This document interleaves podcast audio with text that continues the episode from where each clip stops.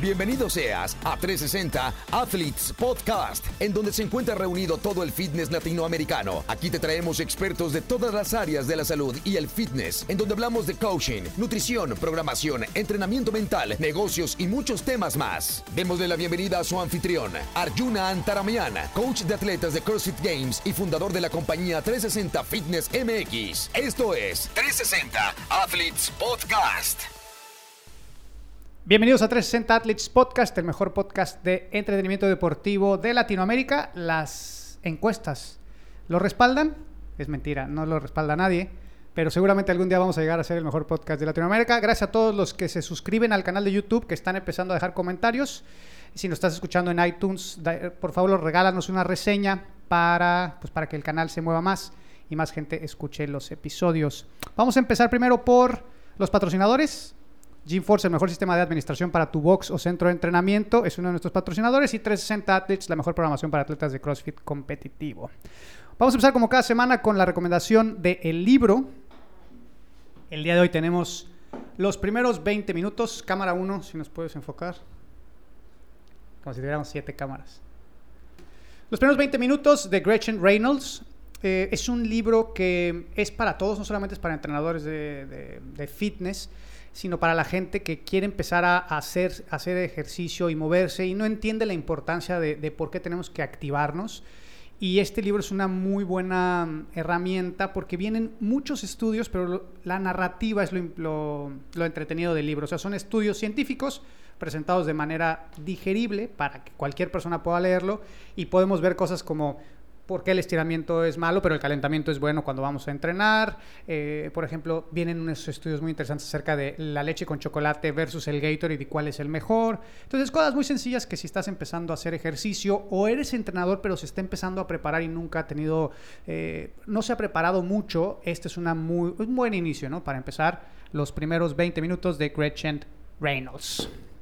Ahora sí, estamos listos para recibir al invitado del día de hoy. El invitado del día de hoy ha hecho de todo, prácticamente de todo. Ha brincado en paracaídas solo, lo cual está cabroncísimo. Ha escalado el pico de Orizaba y la cumbre más alta de todo el continente americano, el Aconcagua. ¿Sí lo dije bien? Aconcagua. Es buzo avanzado, corredor de maratones y ultramaratones hasta de 73 kilómetros, coaching, coaching coach, perdón, coach sistemático de programación neurolingüística y creador del reto Apps en 90 días. Démosle un fuerte aplauso a Alonso M. Bienvenido al programa. ¿Qué tal? ¿Cómo estás, Alonso? Bienvenido al 360 Athletes Podcast. Hasta que se nos hizo, ¿no? Se nos hizo coincidir. Sí, caray. Sí, sí, sí. Este, pues agradecerte a ti y a toda tu este, audiencia de estar aquí y bueno, esta oportunidad de poder pues compartir un poquito de todo lo que he vivido y de todo lo que he aprendido. Y bueno, igual ahí les comento, si me ven un poco nervioso es porque, bueno, yo antes tartamudeaba, entonces luego... Órale.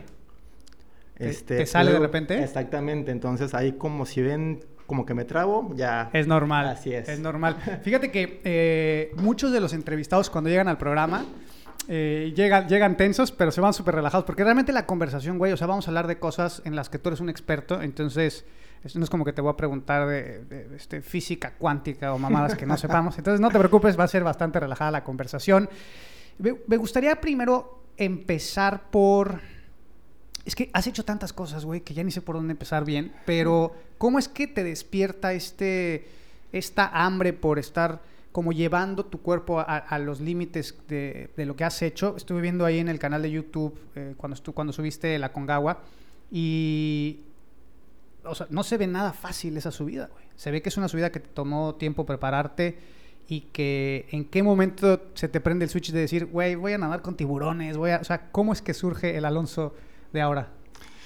Pues mira, eh, yo siempre me he considerado y creo que las personas que me conocen me consideran una persona muy soñadora. Yo soy de la idea de que estamos aquí para ir tras, tras nuestros sueños, aquello que nos hace vibrar, este, lo que nos prende el alma.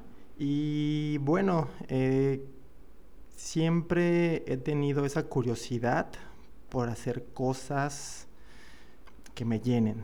Eh, todos estos sucesos del paracaídas, del pico Orizaba, del, del, del este, Aconcagua, justamente el otro día estaba analizándolo, son cosas que yo en su tiempo no la había planeado.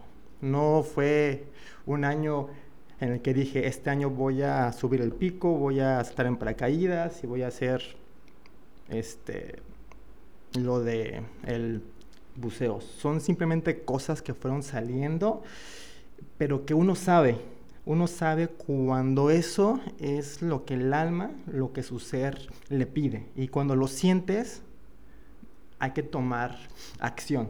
Como tú lo comentabas hace rato, puedes leer muchísimos libros, pero si no tomas acción, no va a pasar nada. Entonces, fue así como empecé a ir siguiendo esa voz y es curioso porque cuando esas cosas que te prenden el alma te llaman y se te presentan, es curioso cómo la vida te va dando todas las facilidades en su momento para que lo puedas hacer. Eh, justamente el otro día estaba leyendo un libro que se llama Experimento Rendición. Este habla es, justamente de cómo el autor se fue rindiendo a lo que la vida le va poniendo y eso lo lleva de estar meditando en el bosque a tener una empresa millonaria. Todo a base de irse rindiendo. Entonces, yo creo que fue así como, como empecé. Simplemente tomar acción cuando se me presentan estas oportunidades y permitir que todo esto suceda. Oye, ahorita que dijiste la parte de rendición, me, me quedé pensando, eh, es neta, güey, o sea, es neta, como...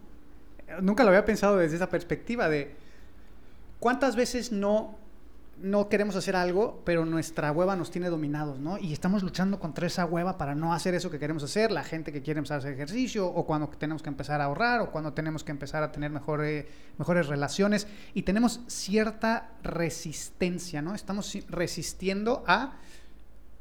Y tratamos de encontrar como... como excusas válidas del por qué no, no puedo hacerlo, o no tengo que hacerlo, o...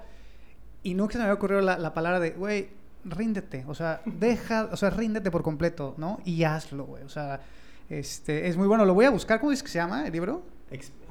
experimento rendición. Experimento rendición, lo voy a, lo voy a comprar, porque sí, sí. Sí, está muy este, bueno ese libro. Aquí está, mira, ya lo voy a dejar ahí guardadito. Y su otro libro, La liberación del alma, igual está. La liberación del alma. Muy bueno.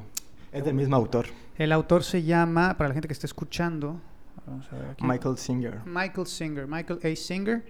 Eh, experimento rendición. Vamos a leerlo a ver qué tal está. Siempre le recomendamos, siempre recomendamos libros. Estoy ahorita recomendando muchos libros que tienen que ver con el tema de, pues precisamente del fitness y el deporte, pero pues realmente todo está interrelacionado. Entonces, a final de cuentas esto sirve, ¿no? Totalmente. Oye, cabrón, tienes un pinche app muy cabrón.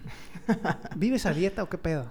Este, pues ahora sí que, mira, las apps, pues cuando uno está creciendo ves que pues uno adelgaza y pues a algunos se les marcan, pero es porque están flaquitos, Entonces yo fui de esas personas y bueno, desde ese entonces pues no permití que se me fueran.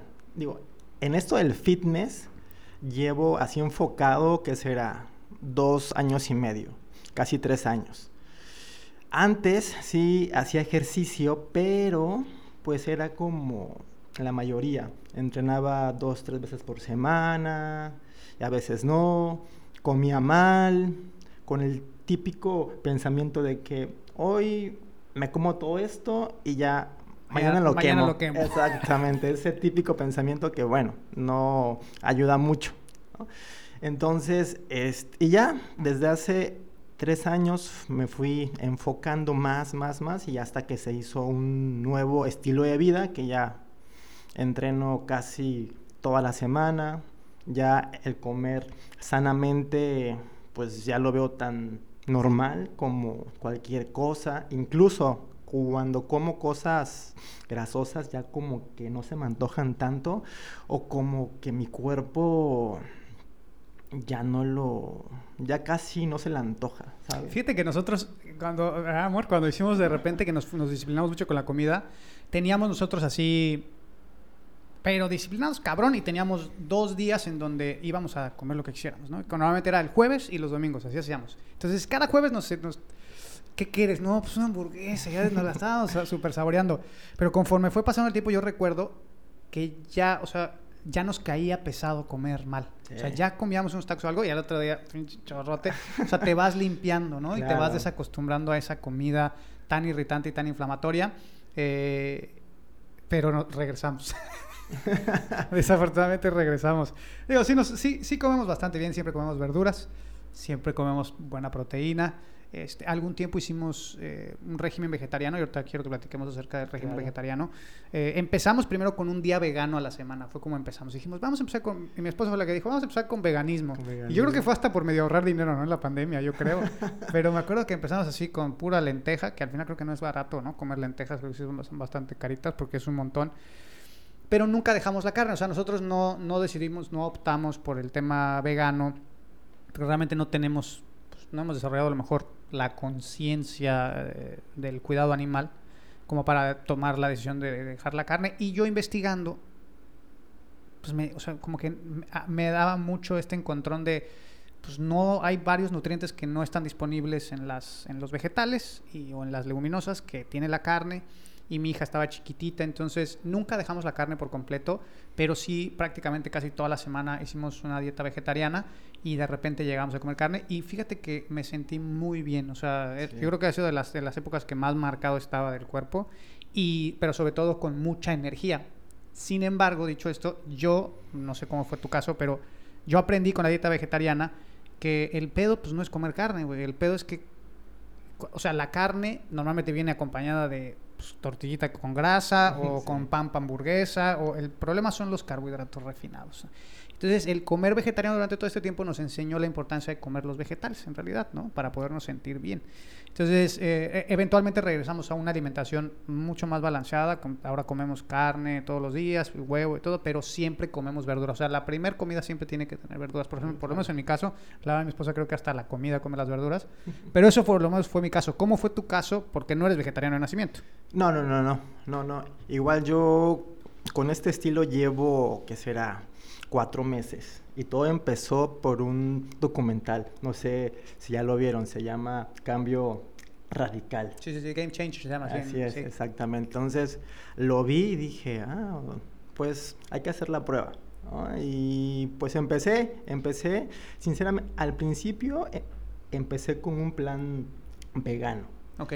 Pero este, yo sinceramente promociono unos suplementos que, bueno, ya no entran dentro, Dentro. de ese plan. Entonces, como que no me sentía muy congruente Claro. promocionarlos y que yo, yo- y que yo ya no los, los este, estuviera consumiendo. Entonces, ahí decidí, pues, si se puede decir, un paso atrás y ser vegetariano.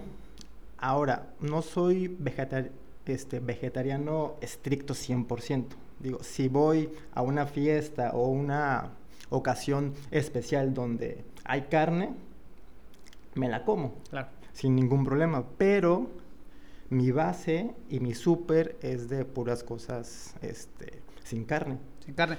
E- Eso que dices es, es, es una de las cosas por las cuales nosotros tampoco dejamos la carne por completo, porque, o sea, en- por lo menos en México no es tan común, y menos en las ciudades chiquitas, güey. A lo mejor en la Ciudad de México todavía, pero en ciudades chiquitas no es así como que sales y encuentras restaurantes vegetarianos o veganos, ¿no? O sea, entonces salir a la calle, estar de viaje y, puta, ¿qué te comes, güey? O sea, vas a un restaurante y es una ensalada y normalmente las ensaladas de restaurante son culerísimas, o sea, Sí. lechuga. Entonces, realmente es complicado, ¿no? De llevar esa alimentación si estás fuera y te estás moviendo. Entonces, sí tener esa herramienta disponible de, no hay pedo si me como ahorita en la fiesta unos taquitos de pastor, Exacto. ¿no? Y el resto de la semana utilizo una dieta vegetariana, ¿no? Cu- Cuando dices 100% vegetariano es que, o sea, que sí comes carne, que esa es la parte que, que dices, ¿no? Porque es que el vegetariano, hay unos que comen le- toman leche, hay otros que no toman leche, hay unos que comen pescado, hay unos que no comen pescado, o hay otros que comen huevo y unos que no comen huevo, como que están muy divididos. Sí, sí, sí. Bueno, yo lo poquito que he leído es que, bueno, los vegetarianos sí pueden o sí podemos consumir cosas derivadas de los este, animales, más no la, más no la carne. Y el ser vegano es puramente a base de plantas nada más. Sí, el vegano ni miel, ni miel come. Exactamente. Es, es, bastante rígida la, la, nutrición del vegano. Oye, ¿cómo, cómo está eso de, de, del tartamudeo? Eso está interesante. ¿Cómo, cómo lograste superar esa madre, güey? Porque ha de ser bien difícil y sobre todo de chavito, ¿no? Pues mira, eh, pues es una condición, eh, es algo que no se supera, es como un estilo de vida. Eh, ¿Cómo decirte? Yo con la tartamudez pues llevo toda la vida. Antes sí se me marcaba más, como hasta los 30 años, 31 años, tengo 34. Hasta que llegó un curso donde ayudan a personas con esta condición. Entonces fui y bueno, dentro de todo lo que nos enseñan de técnicas de respiración, de poder aguantar esa presión, eh, todo lo que, lo que nos enseñaron fue algo que me ayudó mucho en esa parte y en la vida fue el poder aceptarme, el poder aceptar que yo tartamudeo. Rendirse. exactamente, exactamente.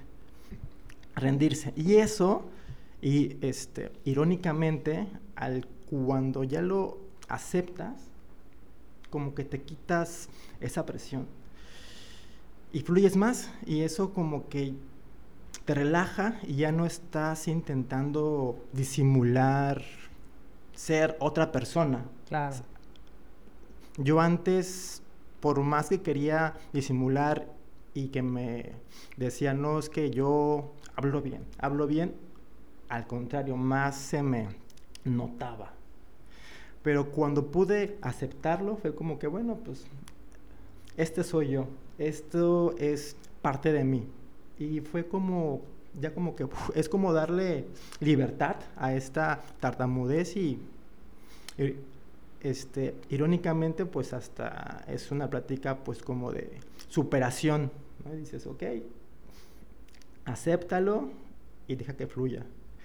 Y bueno, e, irónicamente pues este curso igual sale sin que yo lo busque, entonces es estos últimos meses he estado como que conectando esas cosas como la vida te va poniendo esos acontecimientos para que tú vayas creciendo. Y pues igual este curso fue sin que yo lo buscara. Me llegó y dije, ok, vamos a hacerlo. Oye, y, y cuando, o sea, cuando empiezas a crecer en redes sociales, eh, porque ahorita estoy viendo que cuántos, cuántos seguidores tienes un chingo ya, ¿no? Tienes como, mira, bueno, 10 mil, dice un poquito, sí, porque pues ahora ya como ya todo el mundo tiene 200 mil seguidores, ¿no? Pero no mames, o sea, 10 mil seguidores para un hombre es perro, de tener. O sea, yo sé porque la mujer vende más fácil. O sea, la mujer llega a 10 mil seguidores mucho más fácil que el hombre, ¿no? Sí, Entonces, cuando empiezas a crecer en redes, güey, que te empieza a dar más a conocer, ¿eso ayuda a incrementar tu confianza o por el contrario también te pone más en esa, en esa más expuesto? ¿Cómo ha sido? Pues, pues yo creo que los seguidores, ahora que lo preguntas y que lo analizo, no ha afectado tanta mi confianza. Yo creo que es normal. Yo la verdad, o sea, sí veo cuántos seguidores van creciendo, pero no es como algo que me, ¿cómo se le puede decir? Que le ponga tanta importancia o que tenga tanto impacto en mi confianza o algo por el estilo. Qué bueno, qué bueno que has podido, ¿no? Como separar esa parte de, porque pues no, digo, no tengo idea lo que sea vivir con la condición, pero me imagino que ha de haber situaciones que, que hacen que la, que la condición se, se, se, ponga más difícil, ¿no? Eh, seguramente. Sí, claro, claro. Bueno, eh, antes el poder dar este tipo de, de entrevistas era para mí algo imposible. Claro. Yo me acuerdo que anteriormente me invitaban a hacer entrevistas a la radio y no, era algo que no podía ni siquiera hilar tres palabras seguidas, era así de... "Ah, ah", y me trababa y sudaba y no, era algo terrible, terrible, ¿no? Pero bueno, con la práctica igual, no fue de un día para otro de que ya pude poder comunicarme más, este, más, este, asertivamente, sino fue con la, prau- este, con la práctica, este, volvemos a lo mismo, el tomar acción, el salir de tu zona de confort y ponerte en esa zona de reto que sabes que aunque te sientas incómodo, te va a hacer crecer. Entonces yo mismo me forzaba a ir a las entrevistas, igual he dado conferencias y eso pues me ha ido hecho... Ese está más perro, güey, porque en una, en, en- en una plática como la de ahorita estamos tú y yo y la persona, mi esposa, que está grabando, eh, y en el radio, pues a lo mejor con dos güeyes, pero una plática está más perro, porque lo- la mirada, digo yo que he salido a dar de repente pláticas en lo que me dedico, tener a gente viéndote es cabrón, es bien cabrón. Pues fíjate que yo creo que en mi caso es al revés. Me cuesta más el dar una entrevista uno a uno que dar una plática. ¿A poco? Yo creo que en la plática porque yo sé que llevo el tiempo y ya como que lo tengo practicado. Ok. Y aquí en la entrevista, pues no sé, es como que siento más la presión. Es más espontáneo, claro. Exactamente, ¿no? Sí, claro. Ah, Sí. Oye, ¿y cómo surge, ya cambiándonos de tema y desviándonos, cómo surge esto del reta y- reto Isagénix, decías? ¿O reto qué era? Isabody. Reto Isabody. Bueno, Isabody es. Es una empresa internacional. No sé si pueda decir marcas. Sí, sí, sí. Sí, ok. luego que nos paguen. Se llama Isagenix. Es una empresa internacional y bueno, en cada país tienen este reto. ¿Qué hacen? ¿Suplementos o qué hacen ellos? Son suplementos. Este, malteadas, proteínas, omegas, termogénicos, todo es natural. Y bueno, todo cae este, otra vez en lo mismo. Cuando me lo presentaron, yo no quería, decía, no, sabes que yo no tomo. Perdón que te interrumpa. Sí. Para generar un poco de contexto, para que la gente que esté escuchando, ¿qué- o sea, lo que estamos platicando del reto, ¿qué era el reto, güey? Ahorita ya platicas qué era, porque eso es lo que yo quiero saber. ¿Qué era el reto? El reto es. Porque era un reto, ¿no? Era un concurso, era algo. Ajá. El reto Isabody es simplemente el a la mejor transformación. Ah, la empresa le paga 85 mil pesos. Su madre. Así es. Y bueno, es un reto de cuatro meses. Tú subes tus fotos del antes, del después. Y, y como les decía, a la mejor transformación les paga esa cantidad. En el año hay 14 finalistas. Si eres finalista, te dan 14 mil pesos. Y si eres el ganador, 85 mil pesos. Ah, cabrón. Oye, ¿y cuando, y- cómo vas avanzando en las, o cómo se seleccionan, o te avisan, o cómo es el proceso? Pues mira, em, aquí el proceso de selección hay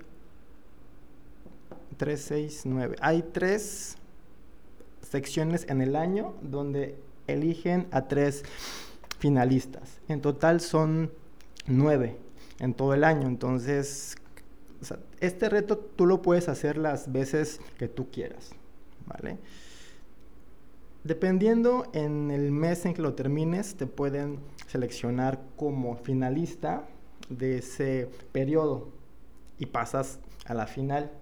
La final es en el mes de, en el mes de octubre. Ahí ya dicen quién es el ganador de ese año. Entonces yo fui el ganador del año pasado. ¿Y en qué te gastaste los 85 mil baros? es Pues un chingo de dinero. O es que yo- a mí nunca nadie me ha dado 85 mil baros haciendo una sola exhibición. Sí, fue algo increíble. Cuando ves que te llega esa transferencia dices, no mames. hasta, hasta se me antojó hacer el reto. Oye, y... Está muy bueno. Ay, que no se me prende esta madre, ya. Eh, el reto dices que subiste una foto del antes y una foto del después. ¿Tienes en tu Instagram algo de eso? Pues más o menos, sí. Ahí lo pueden ver. Está, de hecho, al principio, la acabo Hasta de subir. A ver, vamos a ver que cargue aquí. No, bueno, o, o hasta Ah, el final. Ah, hasta arriba, ok. Ah, aquí está. Ajá. Ok. O sea, digo, esa Es que foto, ganaste más músculo, ¿no? Esa foto a la izquierda ya es mucho más vieja, pero esta sí es del año pasado, la del después. Pero antes de tomar Isagenix sí estaba pues, ya marcado, pero cuando empecé a tomar Isagenix sí pude no solamente ver esos cambios, sino igual los pude sentir más energía, más enfocado, o sea, como que lo sientes el cambio, la verdad son productos de muy buena calidad. Eh, cuando dices enfocado, ¿había un suplemento específico para el, para el enfoque? O, ¿O en general los suplementos te hacen sentir así? Hay uno especial que es para el enfoque, es un liquidito chiquito que se llama Ionix, se lo pones ya sea a tu malteada o en un vaso de agua, te lo tomas y te hace poder tener mayor concentración. Fíjate que yo he estado queriendo conseguir algo así, porque digo, como mucho de lo que hago tiene que ver con estar sentado y estar Claro. enfocado, a mí algo que yo he tenido desde siempre, que nunca me lo han diagnosticado, pero que estoy seguro que tengo, es déficit de atención. O sea, yo estoy en una cosa y de repente, o sea, de repente me doy cuenta cuando ya estoy en otra madre, güey. digo, ¿qué, ¿Cómo putas madres? No puedo estar como completamente concentrado y he querido conseguir algo. Y en Estados Unidos, eh, no sé si alguna vez has escuchado el podcast de Joe Rogan, no sé si alguna vez has tenido oportunidad de escucharlo. Bueno, él, el, el, el que lleva este podcast, tiene una compañía que tienen un producto que es precisamente para mejorar la, la concentración pero no lo puedo traer a México, o sea, no hay manera que lo traiga y entonces estaría bueno conseguir una opción aquí en México Claro. para, para mejorar, porque, pues, güey, yo no sé si tú batallas con la concentración, pero yo, puta, o sea, soy súper disperso, güey. Entonces, cuando eres disperso te tardas mucho más en hacer lo que podrías hacer mucho más rápido. Siempre quiero probar algo por ahí. Oye, y cuéntanos, bueno, ya terminamos con el Isabody, te ganaste 85 mil varos. Cuéntanos lo de la subida, las subidas al, al- al pico de Orizaba y al a- a- Aconcagua, a-. Aconcagua. ¿Dónde está ese? En. Ay, se me fue. ¿Argentina o Chile? Ver, Está en Argentina, ya. Argentina, Argentina. Argen- montaña Así de- en es. Argentina. Así es, Argentina. Ah, está cabrón, ¿eh? A ver, mira. Sí, en Argentina. Está chingoncísimo. Sí. Sí, es una experiencia única. Bueno, el escalar cualquier montaña es una experiencia única. El Aconcagua es una de las elevaciones montañosas de relieve de mayor importancia en el planeta y la mayor altitud en el continente americano, la cual se ubica específicamente en el territorio argentino. A ver, ¿cuántas, ¿cuántos metros tiene esta madre? 6.900 y pico. Oye, porque vi, vi el blog, o sea, fueron varios días, o sea, no es como que la subes en dos días, ¿no? Sí, claro, este tipo de montañas ya como es arriba de los 6.000 metros, ya son expediciones mucho más largas. Esta expedición que yo hice se tardó semana y media, entonces íbamos de, de campamento en campamento para este, aclimatándonos, para que el cuerpo vaya poco a poco aclimatándose a la altura. ¿Cuánto tiempo tienes que quedarte en cada campamento para aclimatarte? Mm, nosotros nos quedábamos dos días en cada campamento para que el cuerpo se vaya aclimatando y ya este, en la última subida pues ya no sea tanto esa ese esfuerzo para el cuerpo. ¿Y utilizaste el- la subida al pico de Orizaba como preparación para o después de subirlo se te presentó la oportunidad de ir? Pues el pico de Orizaba fue como unos dos años antes o tres años antes del Aconcagua. Como te decía en un principio, esto de, de escalar montañas siempre ha sido que lo traigo desde chiquito. De hecho, uno de mis sueños más grandes en la vida es poder escalar el Everest. Entonces, pues justamente el en ese tiempo leí que uno de los requisitos para que puedas ir al Everest es que, es que hayas escalado una montaña arriba de los 6.000 metros. Entonces se me presentó, estaban entre que si voy o no voy, dije pues bueno, voy, ya voy. Y pues sí era una inversión. Sí, imagino, ¿no? Así es, elevada. Y bueno, ¿En qué se te va más la lana? ¿En, llegar allá o en todo el equipo que tienes que llevar? Porque tienes que llevar equipo especial, ¿no? Pues yo creo que en pagarle a la compañía.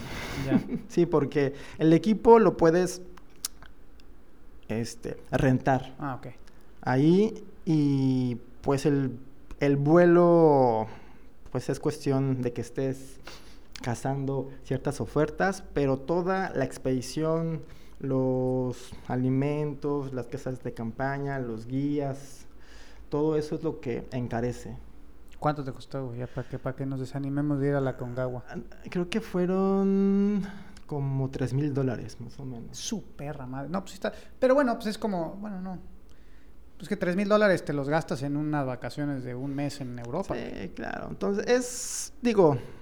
No es. O sea, sí es una lana, pero. pero es una experiencia. Eh, Exactamente. Incomparable. Digo, eh, es cuestión de prioridades, ¿no? Si alguien quiere irse a Europa, pues lo puede hacer, ¿no? Y si hay otras personas que nos gusta irnos a la montaña a pasar incomodidades, pues igual se puede hacer. Sí, digo, y no está, o sea, digo, suena mucho cuando lo ves así de, de, madrazo, pero en realidad son dos mil pesos al mes durante dos años, güey. O sea, que ahorras, ¿no? Y un par de años que te preparas y te vas a vivir una experiencia de esas que no te la quita nadie. Y lo chingón es que la documentaste, que está padre porque lo tienes ahí en tu canal ahí está. YouTube, ¿no?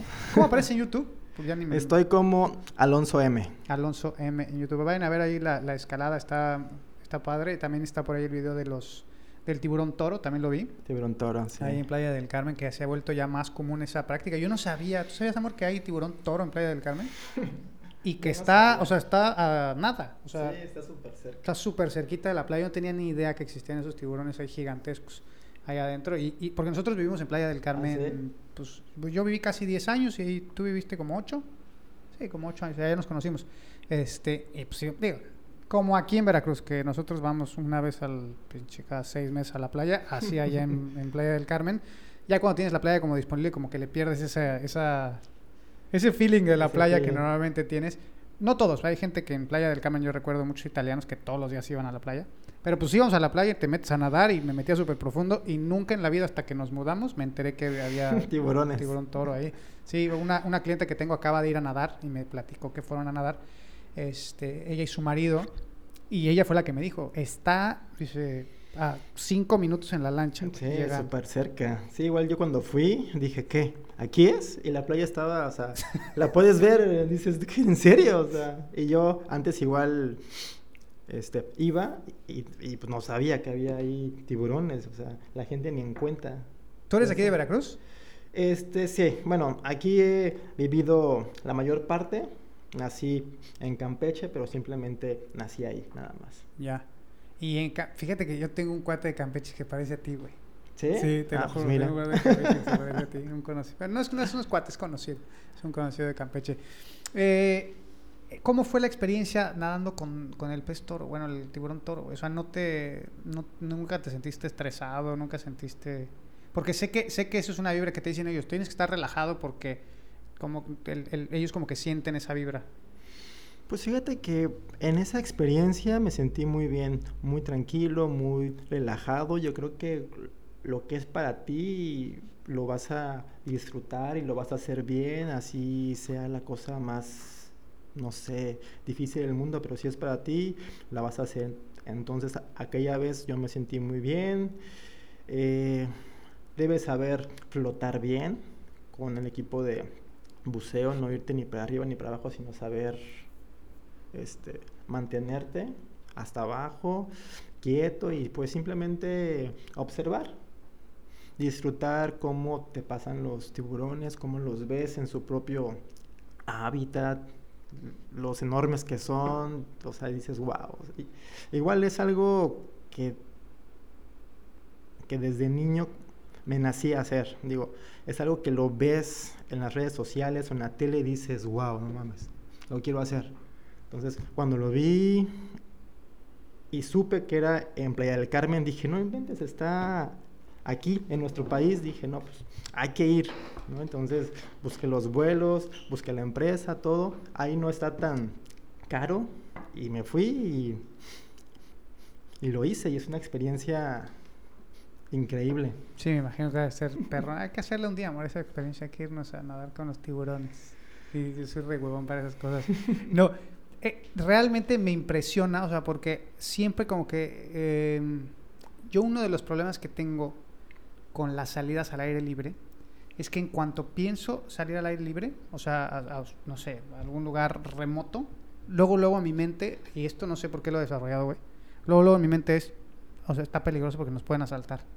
No sé si fue por las experiencias que hemos tenido, medio de repente por ahí que nos asaltaron alguna vez y que tienes familia y como que empiezas de repente a pensar en cosas así y, y com- o sea, me llama mucho la atención, pero mi primer pensamiento es, o sea, güey, irme a subir una montaña, bueno, en, en la Concagua no creo que na- no haya pinches ladrones que te estén ahí, este, pero sí salir o ser más de al aire libre, muchas muchas veces no lo hago por eso, por ese como como ese como miedo. temor de nos van a asaltar, nos van a robar. Y de hecho, hasta hace dos episodios platiqué con un cuate aquí al lado, güey, de la casa. Al lado de mi casa, güey. Acaban de pasar, acaban de sacar a 10 secuestradores. Neta. Aquí, cabrón, a dos ca- A tres madre. casas de aquí, güey. Y tenían gente secuestrada, llevaban 15 días con una- unas personas secuestradas. Entonces, ese tipo de cosas con que digo, puta madre, o sea, no, no quiero salir a arriesgar a la familia de que tengamos un día bien chingón y que puta, que, que te pase algo así. Entonces, pero yo es, es un miedo que tengo, güey, porque lo he identificado. Cuando pienso en eso, luego, luego pienso en, o de repente pienso en, ¿cómo me gustaría tener una propiedad súper grande así, con un chingo de, de, de- como un rancho, güey, ¿no? Y estar, y luego, luego en mi mente es, sí, pero le tenemos que construir una barda muy alta, porque qué tal si se nos brincan, o sea, porque estamos muy remotos.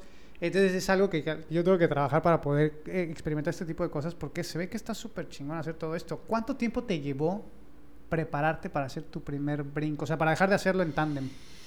En el paracaídas. Sí. Bueno, esta es otra muy buena historia. El paracaídas, hazte cuenta que tú desde el primer salto ya vas con tu paracaídas.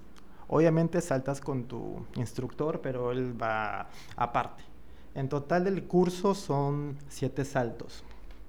Se supone que en el salto número 7, pues ya saltas, el instructor sí va contigo, pero simplemente pues como que checándote por cualquier cosa, ¿no? O sea, ¿los primeros siete saltos son en tándem o ya desde el salto uno te avientas solo y te van No, cuidando? Desde el 1 ya vas con tu paracaídas, Solo. solo. Ah, su Así madre. es, desde el 1. Obviamente, los que no han hecho el salto tándem, pues se les recomienda que primero hagan el tándem y ya después el curso, para que sientan. Eh, entonces, ¿En dónde lo hiciste este curso? en Tequesquitengo, En Teques. Nosotros somos, bueno, estuvimos, vivimos en Morelos un buen tiempo, Bueno. allá por allá. ahí en Teques. Y bueno, entonces, como les decía, en total de este curso son siete saltos.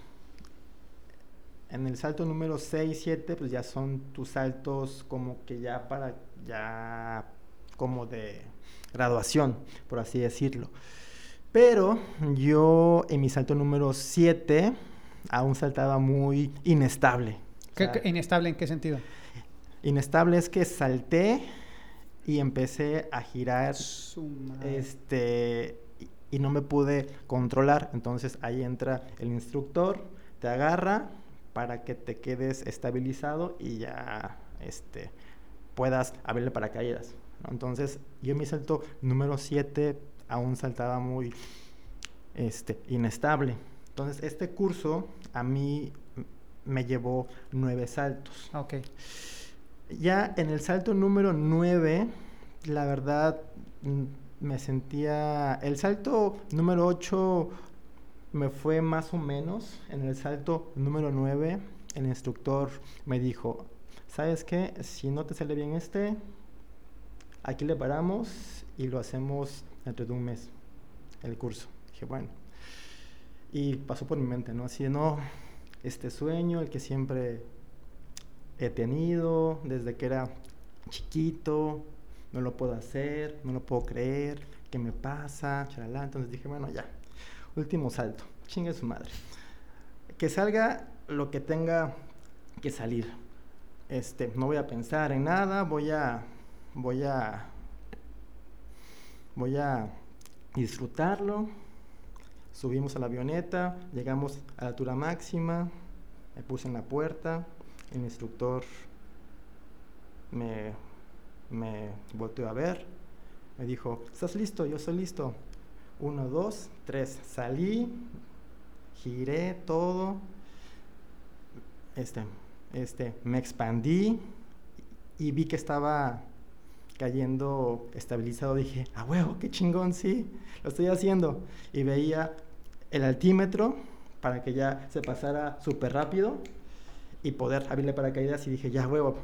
Pero el instructor... O sea, pero estabas, estabas viendo el altímetro porque decías, ya quiero llegar a la altura para abrirlo, para que no empiece a girar. Exactamente, exacto, exacto. Pero bueno, el instructor me dijo, si veo que estás cayendo bien, te voy a hacer unas señales para que des unos giros hacia atrás y otra vez. Entonces estaba cayendo bien, el instructor estaba como por este ángulo y me hizo la señal, pero yo como que me hice güey, no lo vi, dije no, ni madres. Pero él se puso enfrente de mí y pues ahí sí lo, ahí sí lo vi, dije puta madre, no, no pues ya que, entonces hice los giros este, hacia atrás, me abrí y otra vez estabilizado. Dije, a huevo. Ya chingue, dije, e igual estaba viendo el altímetro así como que ya, ya, ya, ya, apúrate, apúrate, chinga, ya. Hasta que llegó a la altura, ya lo pude abrir el paracaídas, dije, ah, qué chingón. Fue una experiencia así como liberadora. Dices, no mames, sí, lo pude hacer. Dices, no, fue una, wow. Qué padre. Yo tengo también una historia de, de, de paracaídas. No está tan chingona como la tuya, la neta. Porque yo me aventé en tándem, yo solamente me he aventado una sola vez. Yo me aventé en Playa del Carmen cuando vivíamos allá. Entonces, me acuerdo que este, llegamos en la mañana, tomamos el, el curso, ¿no? Que te ponen ahí en la tabla, que le haces acá en la madre y te explican todo eso de, ¿no? Cuando te toque la cabeza hacia atrás, este, grito, gritamos arco, ¿no? Y nos aventamos en un arco hacia atrás. Eh, ya, total, tomé todo el curso, vamos hacia la pista y yo veía que pues, como que se cuchichaban ahí los güeyes del, no, no, no ha llegado, güey, no ha llegado. No, pues háblale, güey, que no mames, que ya tenemos al cliente aquí. y en eso llega el pinche piloto, güey, con la ropa del antro, el hijo de su puta madre. Te lo juro, güey, camisita así. y se ve que venía hasta el culo, güey. Hasta el culo. Y se yo, pues yo bien tenso, güey. Y yo había pagado para que nos grabaran. Ajá. Entonces venía el instructor y venía el otro güey que, iba a hacer la grabación. Y en eso prende los motores y todo. Y yo, no Porque, pues digo, uno no sabe, pero en el avión, o sea, el pedo, pues ya cuando estás arriba no hay pedo. Ya está volando y ya trae paracaídas. El pedo es que el güey pedo en medio de la ciudad se embarre. No sé, yo no sabía ni. Y en eso le dice el güey, cabrón, se voltea así como para atrás, pero una avioneta muy chiquitita. No son como las, las de Teques hasta te abren la puerta y te avientas de la puerta, ¿no? ¿O son de los que te paras en, la, en el ala? Este, ahorita no sé cuáles tengan, pero cuando yo hice el curso sí era una, este, una, un Cessnita. Un Cessna chiquito. Ah, bueno, sí, también este era un Cessna muy chiquitito que te parabas en la pinche puerta del avión. Este, digo, en, la, en, el ala del avión. Entonces se voltea este güey así todos apretados. Ya el güey medio dándole la vuelta al, avión para, para enfilarse en la, en la pista de aterrizaje y le dice, ¿vienes pedo, güey? Y el güey contesta, mames, güey, ¿cómo crees? Pero así una... Pero traía un pedo de miedo ese güey. Y dice, no mames, cabrón, a ver, párate, güey, le dice el güey. Y le hablan al dueño de la empresa. Entonces lo bajan ese güey. Y entonces en mi video, todo, toda la primera parte de mi video es un piloto y ya cuando vamos en el aire es otro güey, afortunadamente. Era otro güey el que venía en el Entonces me acuerdo que yo ya, yo ya venía tenso, entonces vamos hacia arriba y me dice este güey, en el video se ve, me dice este güey, saca el pie. O sea, no sé si a ti te tocó así, pero me hicieron que sacara el pie y entonces te paran en un escalón abajo del, del, ala del, avión a pinches, ¿cuántos son? que ¿10 mil pies? O no sé cuántos pies son, ¿no? Como 10 mil pies de altura, güey. Y entonces se ve que estoy todo tieso así, me saca el pie ese güey así lo pone y ya nos salimos. Y ya nada más me toca así la cabeza y digo, arco. Pero lo disfruté un chingo, lo disfruté un chingo. No lo volví a hacer porque me, me dolía el codo hacerlo, pero tenemos unos muy buenos amigos que, que trabajaron en nuestros gimnasios de CrossFit que a eso se dedicaron y eh, ellos son instructores, de hecho se volvieron instructores, empezaron así brincando en tándem, se volvieron instructores y ahora hasta en Dubai han trabajado, en Estados Unidos, todo así, se la pasan muy bien esos güeyes. Tienen unos videos muy buenos, esos ya sabes, esos brincos, pero sí también he visto videos que comparten esos güeyes de güeyes que les pasa eso, que empiezan a girar y que no se pueden parar, güey. No o güeyes que van en tándem con personas que no adoptan la postura, que se enconchan, por ejemplo, y que les tienen que dar de madrazos para que abran, porque yo me imagino que no sé exactamente cómo funciona la aerodinámica del brinco, pero creo que ir enconchado no pueden controlarlo. Entonces les, les, pegan a la gente para que abran y los han compartido, güey, así menos te dan ganas de aventarte otra vez. Güey. Oye, cuéntanos del reto 90 días, eh, apps en 90 días, ¿cómo es? es? Este reto apps en 90 días es un programa online, este, se les envía todo por correo. ¿Qué se les envía? Este, archivos, PDF con las rutinas, menús y igual la parte importante de este programa es que tiene un entrenamiento mental. Acá yo soy, les hago mucho énfasis a mis clientes que hay que entrenar nuestra mente a poder crear ese nuevo estilo de vida. Y bueno, eh, en esta parte mental las personas responden unas preguntas que los harán que se conozcan más a ellos mismos y vayan identificando qué pensamientos o qué creencias son las que los están limitando a alcanzar esa meta, ese nuevo estilo de vida. Y bueno, en forma general, este programa dura 90 días. Uno de los objetivos es que el cliente pueda generar un nuevo estilo de vida. Y ahí les comento que, bueno, esto no es que llegues al día 90 y se acaba. Y ya no es simplemente, pues, es el inicio de tu nuevo estilo de vida para que puedas seguir creciendo y puedas reafirmar esa, esa condición física, esa mentalidad. Entonces, más que nada es eso, es enfocado también en la parte mental. Pero qué bueno que le pones 90 días, güey, porque hay, o sea, hay gente que juega mucho con la psicología de, güey, o sea, el güey lo que quiere es ponerse mamado porque lee el clásico comentario de me quiero ir a la playa en 15 días y quiero estar chingón. este, y, el reto se pudo haber llamado apps en 45 días, ¿no? O 35 días o lo que sea. Y la verdad es que generar un cambio tan rápido es muy complicado porque realmente, digo, neurológicamente todos los circuitos que tenemos para poder como reconfigurar esos circuitos que tenemos es algo que toma tiempo y mucha repetición, ¿no? Claro. Digo, seguramente en la programación, nunca, es, nunca he visto programación neurolingüística, pero imagino que van a tocar temas de este estilo, Así es. en donde para poder realmente eliminar estas vías por las que corría la información anteriormente, tenemos que tener mucha repetición consciente durante mucho tiempo. Y el mínimo de tiempo son, son eh, es un mes, es el mínimo de tiempo que hay pero lo más seguro es que en ese mes tengas un chingo de recaídas, güey, ¿no? Entonces es este constante progreso de, de, ir, o sea, avanzo poquito y me regreso otro poquito, y avanzo otro poquito y me regreso poquito, y tres meses se me hace que es un buen tiempo eh, en el cual las personas pueden encontrar este cambio verdadero que les va a traer pues, beneficios no solamente de que se te vean chingones los apps, porque pues, todos queremos apps, pero a futuro, ¿no? Tener una buena calidad de vida y mejores hábitos, pues te van a transferir en una mejor salud. Claro, claro. Y es lo que les comento a mis clientes en el programa. Es que, vaya, si, si lo dejan tres días, que no se sientan mal. Aquí lo que he descubierto que es una constante en varias personas es que tienden a ser muy duras consigo mismas. Cuando lo dejan un día o un día no van a entrenar o no siguen la dieta o lo dejan este, una semana, son muy duras y se dicen, es que no sirvo para esto, esto no es para mí, soy un flojo, un huevón. Y no, así empezamos todos. Igual yo cuando empezaba, este, como te decía, entrenaba tres veces por semana y lo dejaba. Pero aquí la cuestión es que cuando te das cuenta de que ya lo estás dejando, ok, no pasa nada. Lo vuelves a empezar. Y, otra vez vuelves a empezar. Y puede hacer que otra vez vuelvas a caer, pero no importa, otra vez vuelves a empezar. Y así poco a poco vas creando ese nuevo estilo de vida hasta que vas a llegar a un punto en el que ya vas a entrenar casi toda la semana, vas a comer bien toda la semana, pero es poco a poco. Poco a poco. ¿Tú, tú meditas? Sí. ¿Haces meditación? Sí, sí, sí. El, el tema de la meditación, que es muy importante,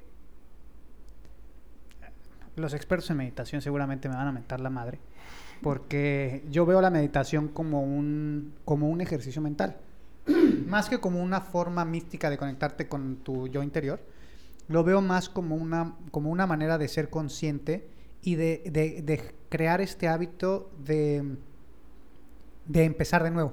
Porque esa es la meditación. La meditación es ser consciente que estás pensando en mamadas y regresar otra vez a la respiración, ¿no? Así es. Y otra vez vuelves a estar consciente que estás pensando en mamadas porque es inevitable. O sea, hasta los grandes monjes tibetanos, claro, a esos güeyes les pasa a las 7 horas de que están meditando, ¿no? A uno le pasa a los 10 segundos porque Claro. estamos en este mundo tan de tantas distracciones. Pero eso, la meditación tiene ese efecto positivo sobre las personas que quieren generar ese cambio. El aprender que no hay pedos y fallo.